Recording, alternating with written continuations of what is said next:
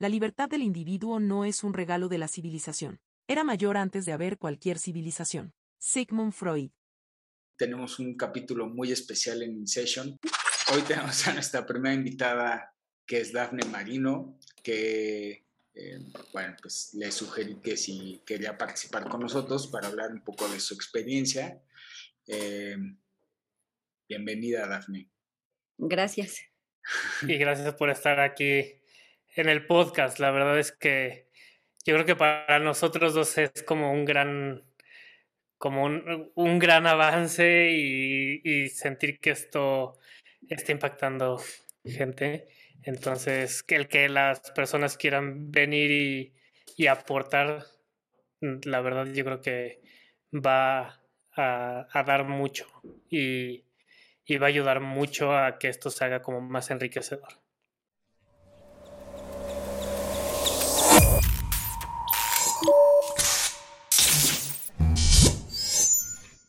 Como a nadie se le puede forzar para que crea, a nadie se le puede forzar para que no crea.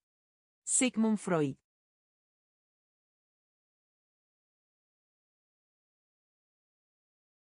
Para empezar, Daphne, yo ya te había dado el adelanto, Frank no lo sabe, pero escuché un podcast donde cuando había un invitado, dejábamos, dejan al invitado que haga una pregunta incómoda para romper el hielo. Entonces, te voy a dar chance que nos hagas una pregunta incómoda a Fran y una a mí, o sea, la misma para los dos. Vas. Ok, ¿están listos? listos. ¿Alguna vez has sentido, Fran, que no eres suficientemente bueno? En tu trabajo o en, en la casa, como esposo. Sí, definitivamente muy seguido. ¿Y eso te ha llevado a, deprimirte? Sí. Y también me ha llevado como a irme conociendo un poco más, a ir haciendo esta parte de introspección y, y sí, sí me ha llevado a deprimirme o a, o a dudar de lo que haces, ¿no? O sea, en el día al día, tanto en el trabajo como en la casa, como en cosas así. Sí, definitivamente. ¿Y recuerdas alguna experiencia de niño que sea como tu primer recuerdo de no haberte sentido suficientemente bueno? Híjole, no sé. Probablemente fue alguna vez. Cuando yo era, cuando yo iba en la primaria, estaba yo como en el equipo de fútbol de la escuela, ¿no? Era así como. Y yo creo que ahí en alguna vez me sentí como ahorita es como de los primeros recuerdos que tengo, ¿no? Aparte era yo defensa, entonces si metían gol era mi culpa. Entonces, sí. Pero sí, yo creo que por ahí. Ok. Gracias por compartir. ¿Y tú, Pablo? Era una, Dafne, ¿eh? Le hiciste como Sí, sí. La misma. Si me... A ver, otra vez. La primera pregunta es, si alguna vez me he sentido que no soy suficientemente bueno. Sí. Sí, totalmente, por supuesto. Eh, de hecho, o sea, voy a hablar por mí, es, me, me llega a pasar cada, cada tanto. O sea, e, eso, ese demonio mental de no ser suficiente, de esto no es lo suficientemente bueno, es recurrente. La diferencia que ya yo tengo ahora es que no dejo que dispare, ¿no? que no me lleve a lo catastrófico, a abandonar cosas eh, y que pueda decir, no, a ver, ¿cuál es la realidad? ¿no? O sea, es, es que de verdad no soy suficientemente bueno o estoy teniendo dificultades o ha sido bien, pero X o Y, y lograr, lograr domar ese demonio, pero sin duda, ¿Y te ha llevado al punto alguna vez de la depresión, el no sentirte suficientemente bueno en algo? Ahí no, yo creo que no. De la depresión no, pero de abandonar cosas sí. O sea, de dejar cosas botadas, cosas a medias, de cambiar, eso sí, ¿no? O sea, mm, Sí, o sea, cosas en... Me voy a enlazar a la siguiente pregunta de recuerdos del niño. Eh, por ejemplo, que de repente estás haciendo algún deporte, ¿no? Puede ser, a mí me gusta mucho el taekwondo o la natación, y que hay alguna experiencia y lo dejas de ese estilo. Y entonces, sin duda eso termina impactando a largo plazo en tu autoestima, en tu bienestar eh, y en el crecimiento ¿no? que puedes tener o en la sensación de, esta está buena, en el arrepentimiento de no haber hecho X o Y. O sea, si a mí me preguntas, yo hoy me arrepiento de no haber llegado a cinta negra en taekwondo. Ok. No, o sea, ya, pero digo, ¿por qué? ¿En qué cinta te quedaste? no sé, es como amarillo avanzado que ya vas a pasar a verde, creo, o azul, no me acuerdo cuál. Sí. Fue una serie de factores que ahí también entraron mis papás, pero no, no, está más allá de eso, pero sí, este, otra que me acuerdo mucho es eh, yendo a la natación, pero estaba en un periodo de adolescencia, entonces nadaba con adultos en la tarde y hubo una competencia yo era el más rápido de los adultos y no me dejaron entrar. Y me enojé tanto, me frustré tanto que dejé de ir a nadar. Y dejé de nadar años después de eso. Y me encantaba, o sea, era... Y me arrepiento, ¿no? Como de esa decisión. Pero el Pablo de ese momento así lo decidió. Así lo decidió, no hay esa, esas, ese, ese dolor que te vincula a dolores también antiguos y que te hace tener reacciones de abandono o de huida como una respuesta traumática para evitar el dolor, para que la creencia negativa se desactive. Pero no es verdad, solo la estás evitando, estás huyendo de ella.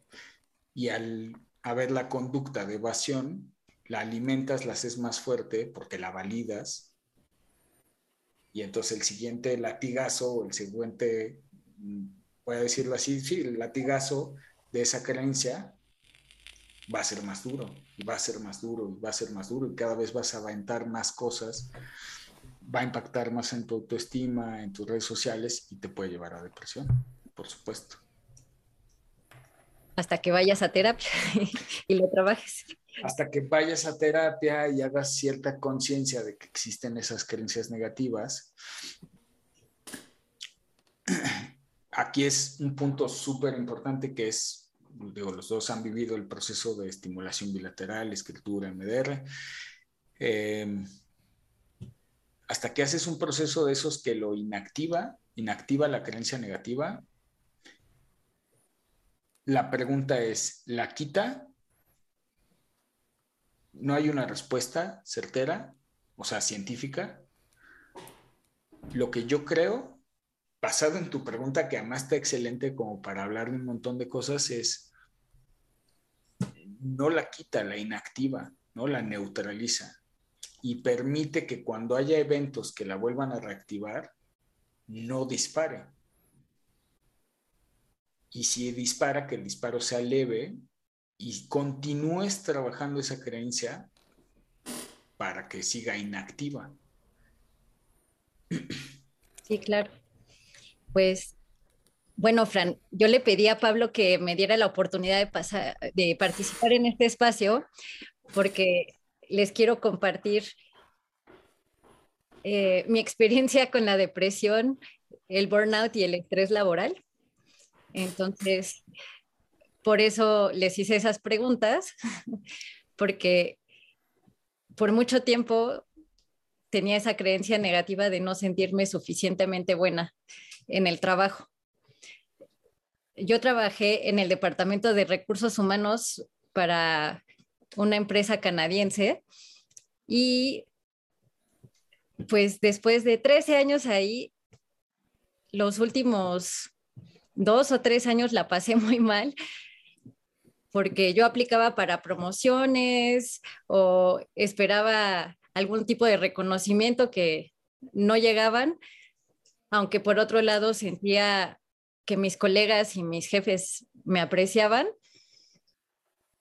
Y de pronto me fui deprimiendo poco a poco en el transcurso de esos tres años.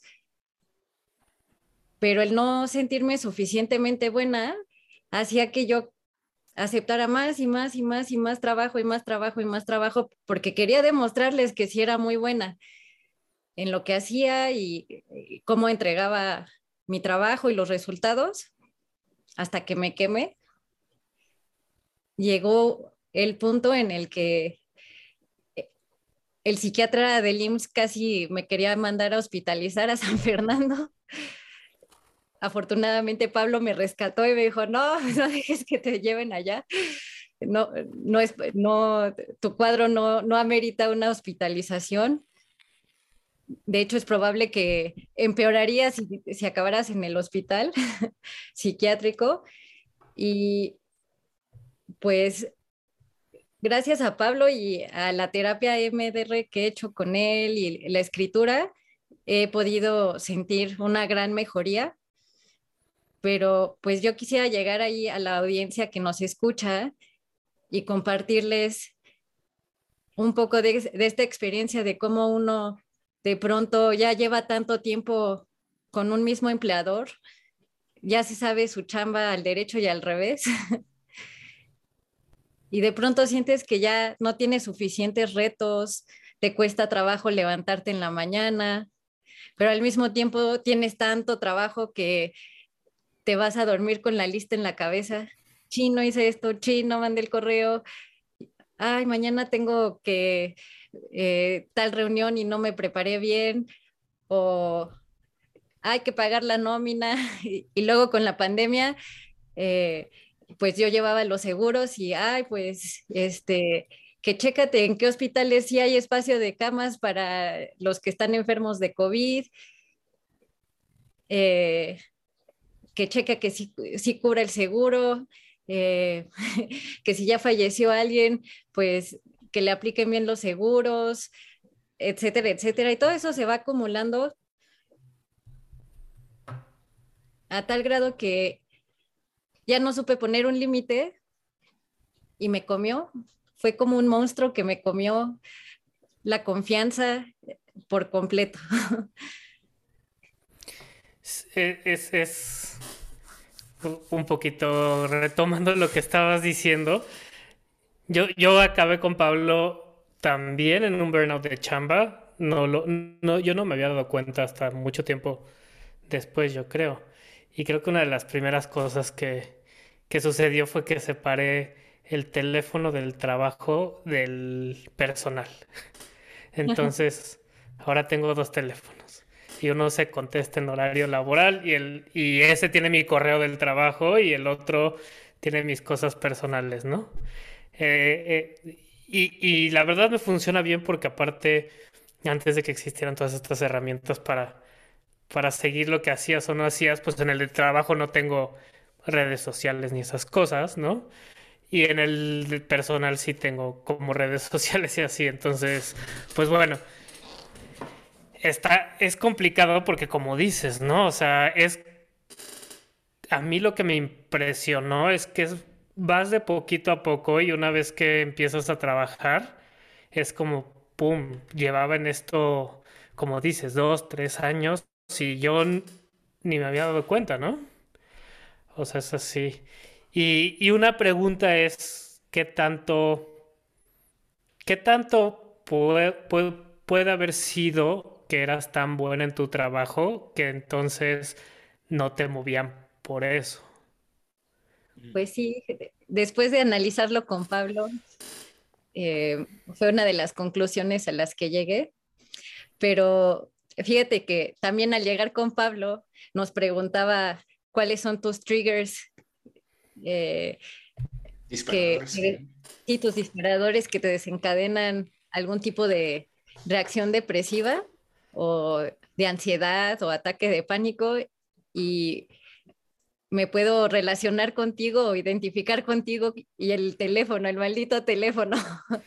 Yo también tenía mi teléfono del trabajo y de pronto después de estar en terapia con Pablo caí en cuenta que el, el sonido de los mensajes tenía, causaban. Entonces decidí ponerlo en silencio. Sí. Pero, pues, yo creo que a muchos afuera nos pasa eso, que nos llevamos el trabajo a casa y ahora que en la pandemia estábamos trabajando desde casa, eh, pues como empleado de pronto te sientes que tienes que estar disponible 24/7 porque ya cada quien tiene su propio horario y no hay límites. No hay límites si uno no los pone, ¿no? Como tú que decidiste separar el, el teléfono personal del, del, del trabajo. Afortunadamente lo hice antes de la pandemia porque quién sabe qué hubiera sido de mí. Eso y que yo, yo intenté eso de ponerlo en silenciar y entonces me la vivía levantando el teléfono todo el tiempo, ¿no? O sea, como de, ah, y era como...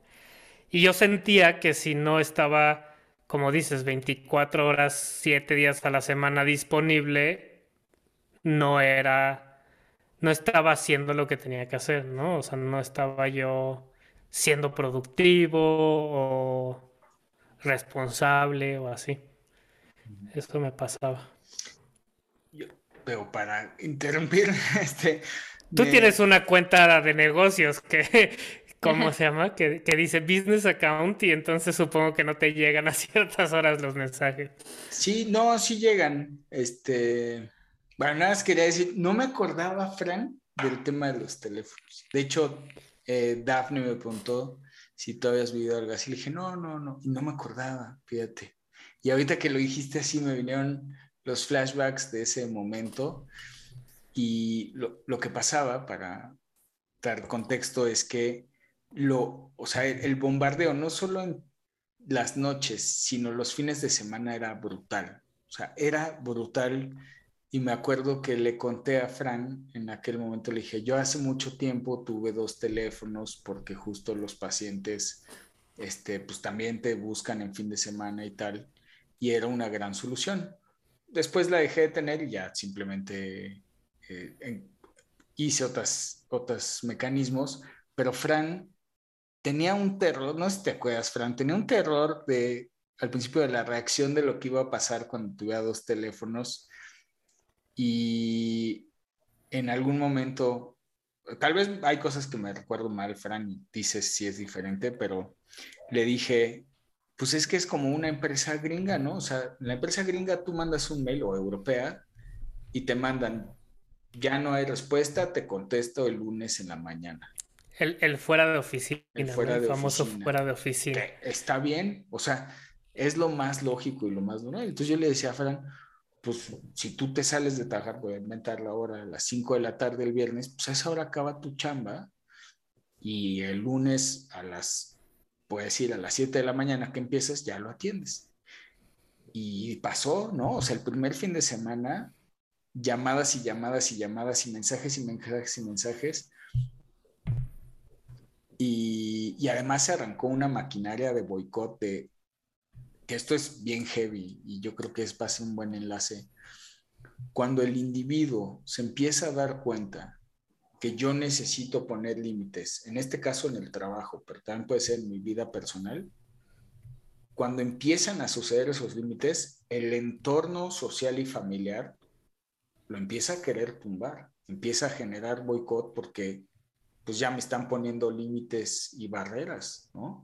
Y yo estoy acostumbrado a que recibo todo fácil y sin esfuerzo, pues que, esta persona vuelva a su estado anterior, aunque sea a costa de su salud, y eso, digo, las personas lo hacen y lo dicen consciente o inconscientemente, pero es súper heavy. O sea, que tú vuelvas al punto donde me sirves, aunque te enfermes, aunque te quieras morir.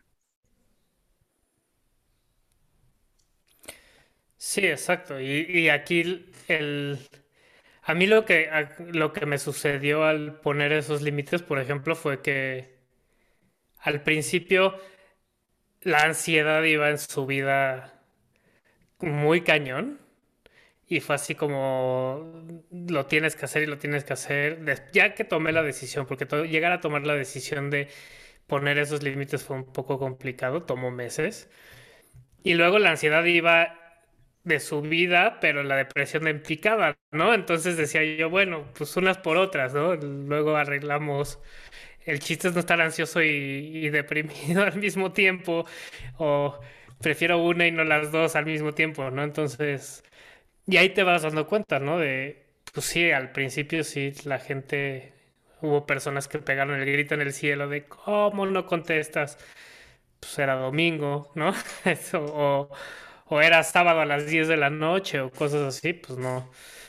Entonces, pero luego uno, uno de mis de mis temores era como el qué va a pasar, ¿no? El, el qué va a suceder o, o qué va, qué, qué, qué repercusiones va a haber por estas cosas. Y bueno, yo creo que yo estaba tan desesperado que dije, bueno, lo que tenga que pasar, que pase.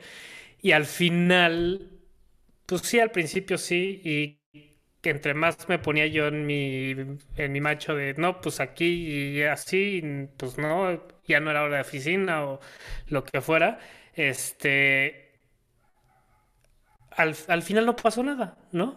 Todo lo que me preocupaba, no pasó nada. Oye, Fran, a ver, tengo dos preguntas, una para ti y una para Pablo. Creo que cuando uno empieza a experimentar ansiedad, no la reconoce. Entonces, creo que sería interesante que nos compartieras cómo sentías tú esa ansiedad en tu cuerpo, o sea, cómo te das cuenta que estabas teniendo un ataque de ansiedad. Y la pregunta para Pablo sería, ok, estoy identificando que estoy teniendo ataques de ansiedad o que empiezo a sufrir de ansiedad, ¿ahora qué hago? Eh, yo, por ejemplo, yo no había, yo había identificado como dos ataques más de ansiedad, les llamaba yo ataques de pánico, que no sé si es lo mismo, Pablo, o este, yo les llamaba ataques de pánico. Y a mí lo que me pasa es que siento como, como visión túnel un poco, como si, como si estuviera, como, como, no sé cómo explicar, alguna, alguna vez, es que no sé si a todo el mundo le pasa esto, pero cuando a mí me llevaban, alguna vez me llevaron a, Six Flags o Reina Aventura, o no sé si se acuerdan que había una casa a los espejos, que tenía espejos como cóncavos y convexos y que todo se veía distorsionado y entonces no sabías qué tan rápido ibas caminando en este como laberinto de espejos, como que así me siento, como que no, todo es como lento y rápido al mismo tiempo, un poco de visión túnel, como la periferia se pone como un poco borrosa y me empieza como a, me empiezo como a hiperventilar y empiezo a sentir que no, no puedo jalar aire. Esas, esos son mis ataques de ansiedad. Ahora ya los identifico luego, luego, ¿no? Entonces, este, y sí, pero el último que tuve, lo que me sucedió es que luego estuve así como de todas, todas, todas las banderitas amarillas y rojas estaban ahí y bajé la guardia y sucedió, ¿no? Es como, pero bueno, ya, me duró el malestar como un par de días y dije, pues ya, ni modo, pasó, ¿no? O sea, tampoco puedo estar todo el tiempo intentando parar los ataques de ansiedad y en algún momento va a suceder. Pero no sé si eso respondió a tu pregunta de... Sí, sí ¿Qué, se debe de hacer cuando se identifica ansiedad? Ahí hay dos puntos, o sea, ahí hay dos, dos tipos de personas. La primera es la persona que no sabe que tiene ansiedad, que nunca ha sido diagnosticada con un trastorno de ansiedad generalizada, con ataques de pánico ataques de ansiedad, que ahorita lo, lo hablamos, aunque no hay una definición precisa de eso. Eh, lo primero es dejar de normalizarlo. O sea, generalmente alguien que es ansioso o que sufre ansiedad ha sido ansioso toda la vida, en un cierto nivel. Y entonces empieza a aumentar gradualmente y siempre lo vamos normalizando. Es, es como la violencia en este país, es terrible, terrible, terrible que tengamos los mexicanos tan normalizada la violencia. Pero ¿qué es lo que ha ido pasando? Pues desde el 2006 ha ido sucediendo cada vez más, de repente escuchas, y cómo lo normalizamos, pues, estaban metidos en algo malo, ¿no? Entonces ya, ya se, se inactiva. Eso mismo pasa con la ansiedad. La gente dice, ay, pues sí, es que pasó esto, es que me peleé, es que... Y entonces se normaliza y nunca se le hace nada. Por eso cuando llega el ataque de pánico es cuando alguien dice, de hecho casi siempre el primer doctor que los ve o es cardiólogo o es de urgencias, porque piensan que se están muriendo, se están infartando y les dicen, ve con un psiquiatra y no, yo no estoy loco, yo no tengo nada. Hasta que tienen dos o tres ataques de pánico y ya, este, un montón de estudios y, y buscan atención. Entonces, esa persona que no lo conoce es generalmente va a acabar con algún médico fuera de la especialidad de psiquiatría y pues hay que buscar ayuda en términos de salud mental para evaluar si es un trastorno ansioso o no, y si amerita o no tratamiento, que generalmente si llegan a urgencias, pues sí lo va a ameritar. Y aquí voy a meter esta definición, ¿no? Este, te digo que no es exacta. El término exacto es ataque de pánico. El ataque de pánico es un ataque o una sensación súbita de miedo donde la persona siente que se va a morir, se va a desmayar o se va a volver loca eh, tienen visión de túnel, tienen palidez, bueno, pueden tener palidez, pueden tener temblor, pueden tener hormigueo, eh, boca seca, taquicardia y bueno, evidentemente muchísima inquietud, sudoración. Lo que sucede en el ataque de pánico es que el cerebro malinterpreta una señal, dispara adrenalina y la adrenalina es responsable de esa respuesta. O sea, que, que es normal, además es entendible, es si, ahorita, si yo salgo a caminar y me empiezan a perseguir un, perro, por ejemplo, pues quiero ese golpe de adrenalina para subirme a un árbol o a un coche, El problema es que en el ataque de pánico sucede sin que haya ningún estímulo. Esa es la definición real y original. Pero mucha gente usa la definición de ataque de ansiedad para referirse a una ansiedad que no cumple esas características que acabo de mencionar, sino que es mucha nerviosismo, mucha inquietud, están pensando muchas cosas, están muy preocupados y es una ansiedad muy intensa que a lo mejor dura muchas horas o mucho tiempo. O días o meses. Sí, o sea, bueno, generalmente cuando le llaman ataque de ansiedad, pero dura días y el ataque de pánico dura minutos. O sea, es el golpazo de adrenalina y que luego puede tener oleadas, pero sube y baja. ¿Ok? esa sería la diferencia. Digo, las dos hay que hacer algo. Y ya para acabar, ¿qué tendría que hacer alguien que tiene ansiedad, que ya sabe que tiene ansiedad? Es un poco lo que vivió ahora Fran. Es, yo tengo ansiedad.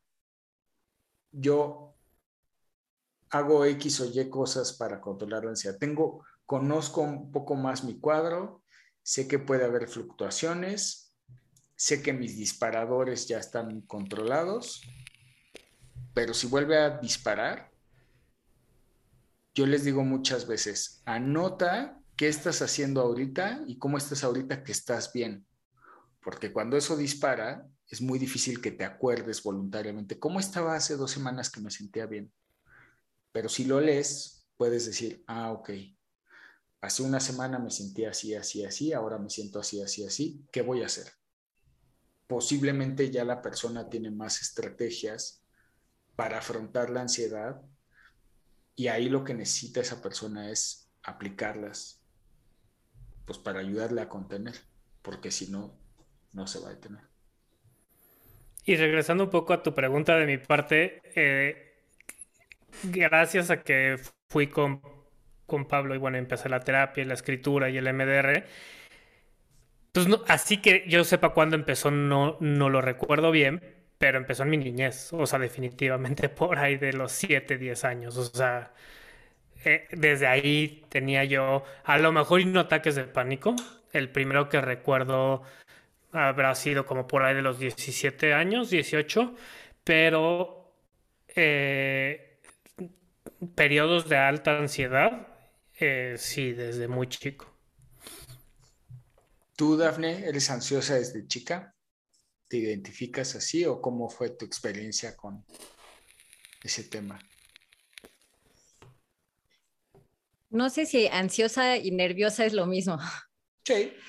Sí, porque sí, de, niña sí recuerdo eh, que era muy nerviosa, sobre todo para los exámenes.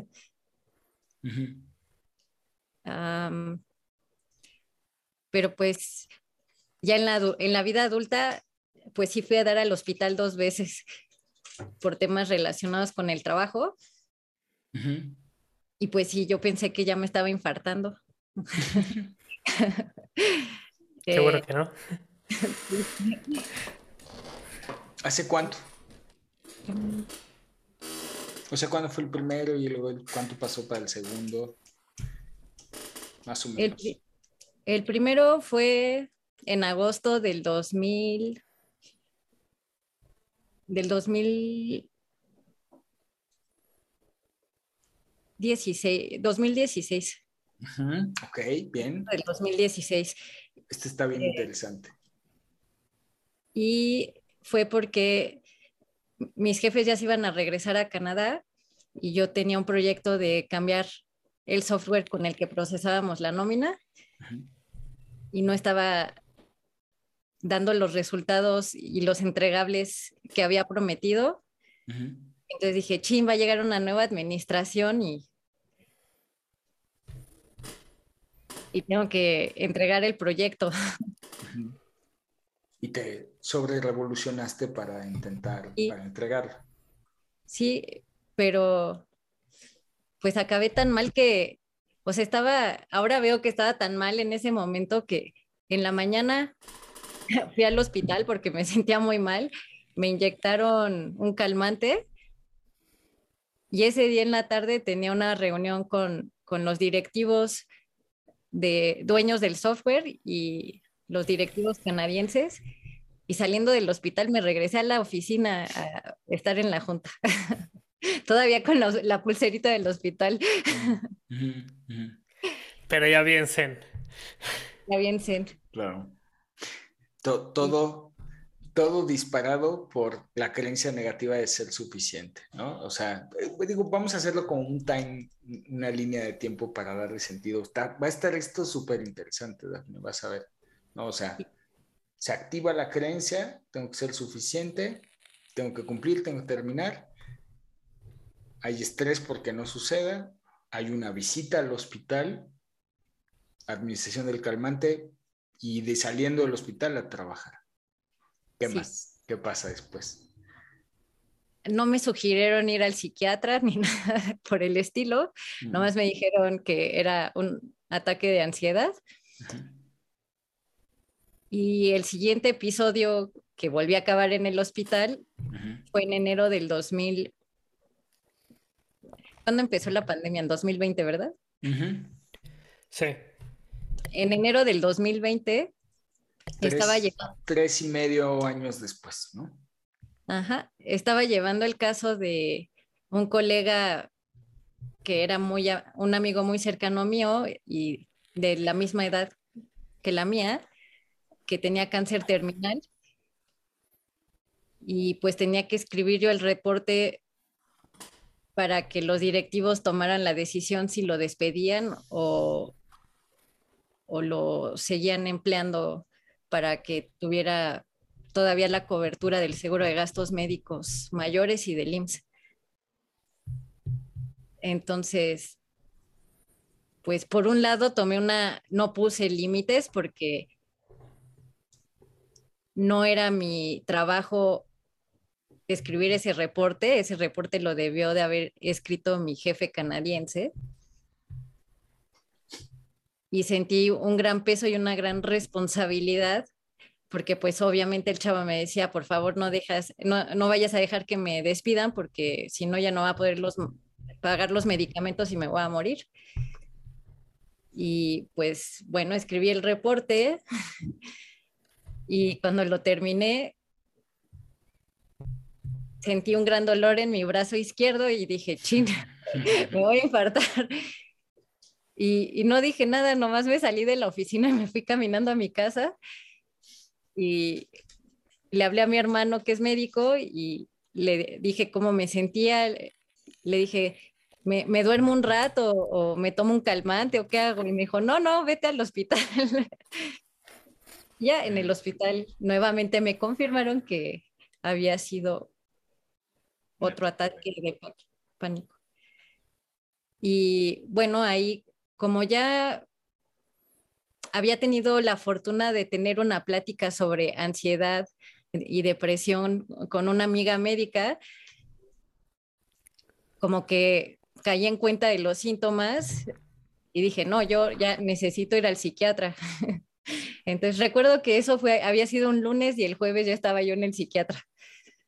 Y pues sí, me diagnosticó con eh, desorden generalizado de ansiedad y hasta un poco en tono burlón me dijo, es algo que le da a todos los godines que son gerentes. es, es, muy normal. Trastorno de ansiedad generalizada, sí. Sí. Así es.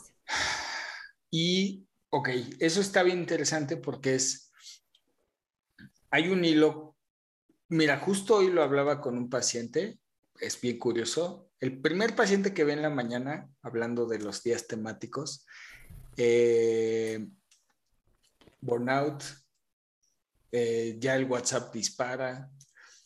Y lo que le decía hoy es, mira, normalmente una persona, desde en estadística mexicana hablando de depresión, es de que tiene, alguien le dice que a lo mejor está mal o algo pasa, pasan cinco años a que busque un psiquiatra.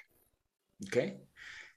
Hoy con esta persona hablando, me dice, sí, pasó algo, pasaron tres años y en estos últimos meses ya fue la caída, digamos. Tu historia, 2016, pasan tres y medio, cuatro años, ya hay más, o sea, un evento, una serie de eventos que disparan la caída, ¿no? Donde ya la persona termina con un izquierda. Esa es la historia común, ¿ok? por lo menos les digo en estadística que se hizo aquí en México. Eh, y hay dos... Escuchas que no se quieren convertir en parte de la estadística. Pues, y se vuelven justo. E, es, es, como las creencias negativas. No quiero que la creencia se haga verdad y justo lo que hago termina validándola. Eh, acá hay dos historias. Uno, el individuo nota o sabe que algo está mal, lo que decía hacer todo, lo resiste, lo, lo, lo racionaliza, o sea, le da explicaciones del por qué sí o por qué no podría tener esto, o simplemente hace como que no está ahí. Pero hablando de desgaste laboral, la parte que es bien interesante es el patrón, el empleador, quien sea, ¿eh? y lo he hablado con ustedes en, privado y, es esto, es, yo tengo un empleado que es bueno, muy bueno. Si le doy aplausos pequeños, pero no el aplauso que se merece, lo veo que se esfuerza más, me da más. Este empleado me da lo que a lo mejor me daría un, como ya usaste la palabra director, pues un no, sé que exista un superdirector. me da, bueno, voy a decir, me da lo que haría un director, pero yo lo tengo de subdirector. Entonces, es muy buen empleado, trabaja más horas, saca la chamba que otros directores y le pago la mitad. ¿Quién quiere perder eso? No digo que esté bien, pero en los jefes, en los patrones, ¿quién va a querer hacer eso? Entonces, ¿qué pasa? o sea, sí te aplaudo lo suficiente para que no quieras pedirme más cosas. Si me pides más cosas, te señalo errores del pasado y justifico y valido por qué no puedes crecer o salirte de ese puesto.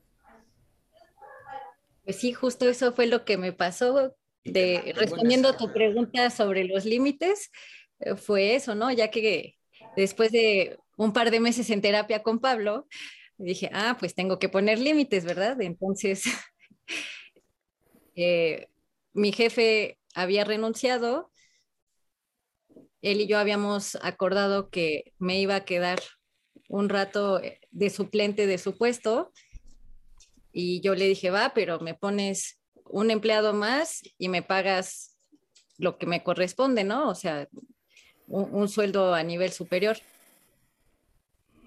Sí me contrataron el, empleado extra, pero no aceptaron eh, subirme el salario y un poco me identifico con lo que describes porque fue así como me trataron, ¿no? O sea, primero me aplaudieron mi trabajo, pero luego dijeron, pero no te vamos a pagar más. Entonces, aquí viene la batalla, la, pelea de los límites. Entonces yo dije, bueno, pues si no me pagas más, pues entonces no te voy a hacer la chamba. Y el directivo en su frustración, pues me amenazó con ponerme en un plan de desempeño o eh, simplemente despedirme. Y pues bueno, eh, si tú tienes la creencia negativa de que no eres suficientemente bueno, pues es como si te la reafirmara, ¿no? O sea, yo les doy, les doy, les doy y de todas maneras no lo quieren compensar eh, de la forma que yo considero que es justa. Si les digo que me voy, eh, perdón, si les digo que no lo quiero hacer, me amenazan con despedirme y pues ahí, ahí fue mi, mi caída, Fran, así, caída libre. El dedo en la llaga. Y, perdón, Fran, no sé si vas a decir algo, no solo quiero complementar esto que es, y la otra, como valido que eres, que no eres suficiente, es súper perverso, o sea, insisto, muchos de esos, ¿no? Yo no conozco quienes hicieron esto, Dafne, pero muchos lo hacen inconsciente, ¿no? Habrá quienes lo hagan consciente, pero, pero es súper perverso porque es, fíjense esta imagen, es el individuo dice, yo sé que soy bueno, he sacado X o Y calificaciones, he logrado tales cosas, yo sé que soy bueno. Me esfuerzo, yo me comparo con los demás y digo, creo que hago más y mejor que otros, ¿no? Quiero decir que todos, pero que otros. O sea, quiere decir que yo estoy en el top 3, por así decirlo. Eh, trabajo horas extras. Le apago los fuegos a mi jefe. Y cuando quiero un mejor puesto, o sea, cuando le digo, oye, ¿por qué no me asciendes? ¿Por qué no me mueves a tal departamento, tal lugar? El otro llega y me dice, no, es que no, no estás lista, no tienes los puntos suficientes, no tienes las acreditaciones, te falta X o Y. Y entonces eso, hablando de la herida en la llaga, el dedo en la llaga, es pues, la creencia negativa de no soy suficiente, es así, directo en la llaga porque es destruyes a la persona, porque la persona dice, entonces, mi validación de la realidad no existe. Todo lo que yo digo, yo soy bueno, yo soy chambeador, yo hago las cosas bien, yo le echo ganas, yo saco a mi jefe de problemas. Cuando ellos me dicen que no, que no tengo los puntos suficientes, pues invalidan mi percepción de la realidad. Totalmente. me destroza porque entonces de ahí dices, o sea, la psique internamente dice entonces qué es real y qué no es real. Entonces, todo lo que yo creo que soy, toda esta buena autoestima, todas estas diplomas, credenciales, medallas desde la infancia que iba a la natación, no son verdad. Entonces no soy nada y ahí me ha caída libre. Sí. Y también el, parte del asunto es como el, sistema, ¿no? El sistema corporativo está hecho por un lado para ser lo más eficiente posible, lo más productivo posible, ¿no? Al menor costo posible, ¿no? Eso es lo, lo que buscas. Por otro lado, lo que sucede es que caes en cosas inmorales, ¿no? Que es eso de... Porque desde mi punto de vista y como yo lo escucho es... Pues es una manipulación, ¿no? En este caso, ¿cómo hago que Daphne regrese a trabajar lo que trabajaba antes o más por lo mismo, ¿no? Y la manipulación es poner el, no sé de cómo se llama, desempeño que dijiste que te dijeron que... Plan de desempeño. Ajá. Entonces, entonces dices, bueno, pues es como la patada de ahogado del jefe, ¿no? A ver si así reacciona. Y ahí es donde uno tiene que evaluar, yo creo que personalmente, pues ahora sí que ya es como de, de, sentimiento, ¿no? De, híjole, ¿qué tanto estoy dispuesto a, arriesgar? ¿No? Es como cuando entras en, una negociación de hasta dónde estoy dispuesto yo a perder. O sea, ¿qué, qué es, hasta dónde puedo yo dejar en la mesa? Entonces, pues ahí o, o, o regresas o dices no y pues al poner el límite, como todo en la vida, ¿no? Puede llevar a dos cosas, a que el otro caiga en razón o para tu lado o que te digan, no, pues muchas gracias, ¿no? Es cualquiera de las dos opciones. Yo creo que siempre el poner el límite es lo mejor, independientemente del, de lo que suceda después, porque creo que uno se tiene que cuidar a uno mismo antes que lo demás, ¿no? O sea, y, creo que es parte de, estos ejercicios de este podcast, de lo que decía Pablo, que la gente se tarda cuatro o cinco años estadísticamente en, buscar ayuda. Y algo que yo le decía a Pablo era que la idea, o por lo menos mi idea de hacer esto, es que quitarle ese estigma, o esa etiqueta mala de buscar ayuda y, y, y, alguna vez ponía este ejemplo de, claro, pues a lo mejor y te enfermas de algo y te dicen, ay, tienes que hacer más ejercicio y vas y te inscribes a un gimnasio porque pues ir al gimnasio está bien visto, pero ir a terapia no, y entonces, ¿no? Pero pues es cuerpo y mente, ¿no? O sea, así como cuidamos de nuestro cuerpo, deberíamos de cuidar de nuestra mente. Entonces, parte de la idea de esto es como quitarle ese esa etiqueta negativa a la terapia al buscar ayuda, ¿no? Pero sí, o sea, finalmente, pues sí, cuando... Yo, yo creo que yo no, no me dejé llevar por ese tipo de cosas hasta que ya era así como de, ya de veras ya no me importa qué suceda, o sea, ya no aguanto esta situación y me quieres poner en un plan de desempeño y llégale, ¿no? O sea, ahora sí que, pero yo creo que yo ya estaba muy, muy harto, ¿no? Tú también. Para llegar a ese punto. Sí, pues. ¿Tú cómo fue? Creo que no tomé la decisión correcta en ese momento porque la creencia negativa estaba... Porque no es fácil, perdón que te interrumpa, no es fácil. No es fácil y la creencia negativa estaba muy abierta porque después platicándolo con mis amigos, sobre todo hombres, me decían, le dices, pues córreme, se te está hundiendo el barco, ¿me quieres correr? Córreme. Pero no, yo me puse de tapete y acabé peor.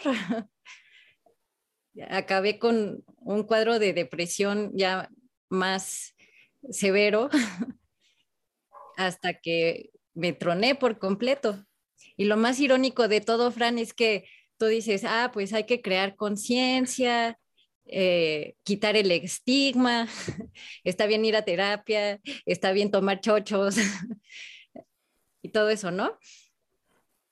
Y yo estando en recursos humanos, te puedo decir que el Departamento de Recursos Humanos es responsable por crear esa conciencia entre los colaboradores y los directivos y hablando con mis colegas de otras empresas que también están en recursos humanos, no hubo uno solo que no me dijera que se ha sentido como yo me sentía en ese momento. Porque parece que parte de la personalidad de los que trabajamos en recursos humanos es tener alma de rescatador, ¿no? Y que quieres ayudar a todos. Y lo triste o lo irónico es que tú como recursos humanos tienes el conocimiento, tienes internalizado y aceptas que existen estos casos de depresión y burnout y estrés laboral, hasta conoces los síntomas y no te atiendes. Mm. No te atiendes hasta que llegas al extremo, como aquí su servidora.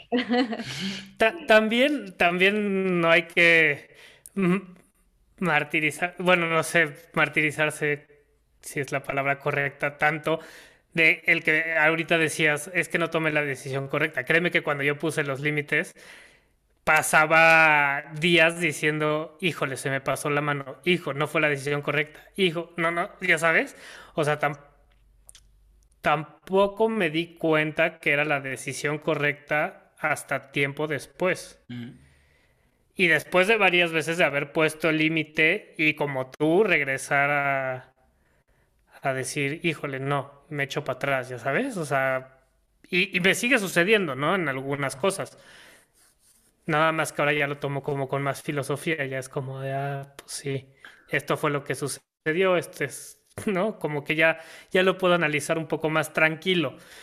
Pero es como, como esta parte de, de, pues finalmente en algún momento vas a recaer, ¿no? O sea, ojalá y no, pero es probable, es posible. Entonces, pues tampoco vale la pena este, como, como que si sucede una vez, ¿no? Decir, ah, pues, ya valió todo, ¿no? Pero no sé.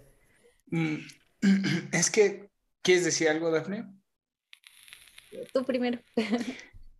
Mira, todo esto está vinculado a la excelente pregunta que hiciste al inicio, Daphne, que es, ¿Has sentido creencia, la creencia negativa no soy suficiente? Claro que sí. Yo creo que casi todos los humanos la han sentido, ¿no?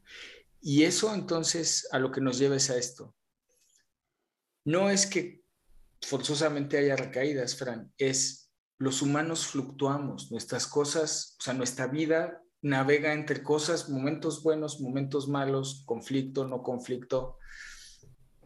Y por supuesto que se va o sea, cuando yo implemento cosas, voy a sentir malestar y el rechazo social, la pelea social, el malestar del otro.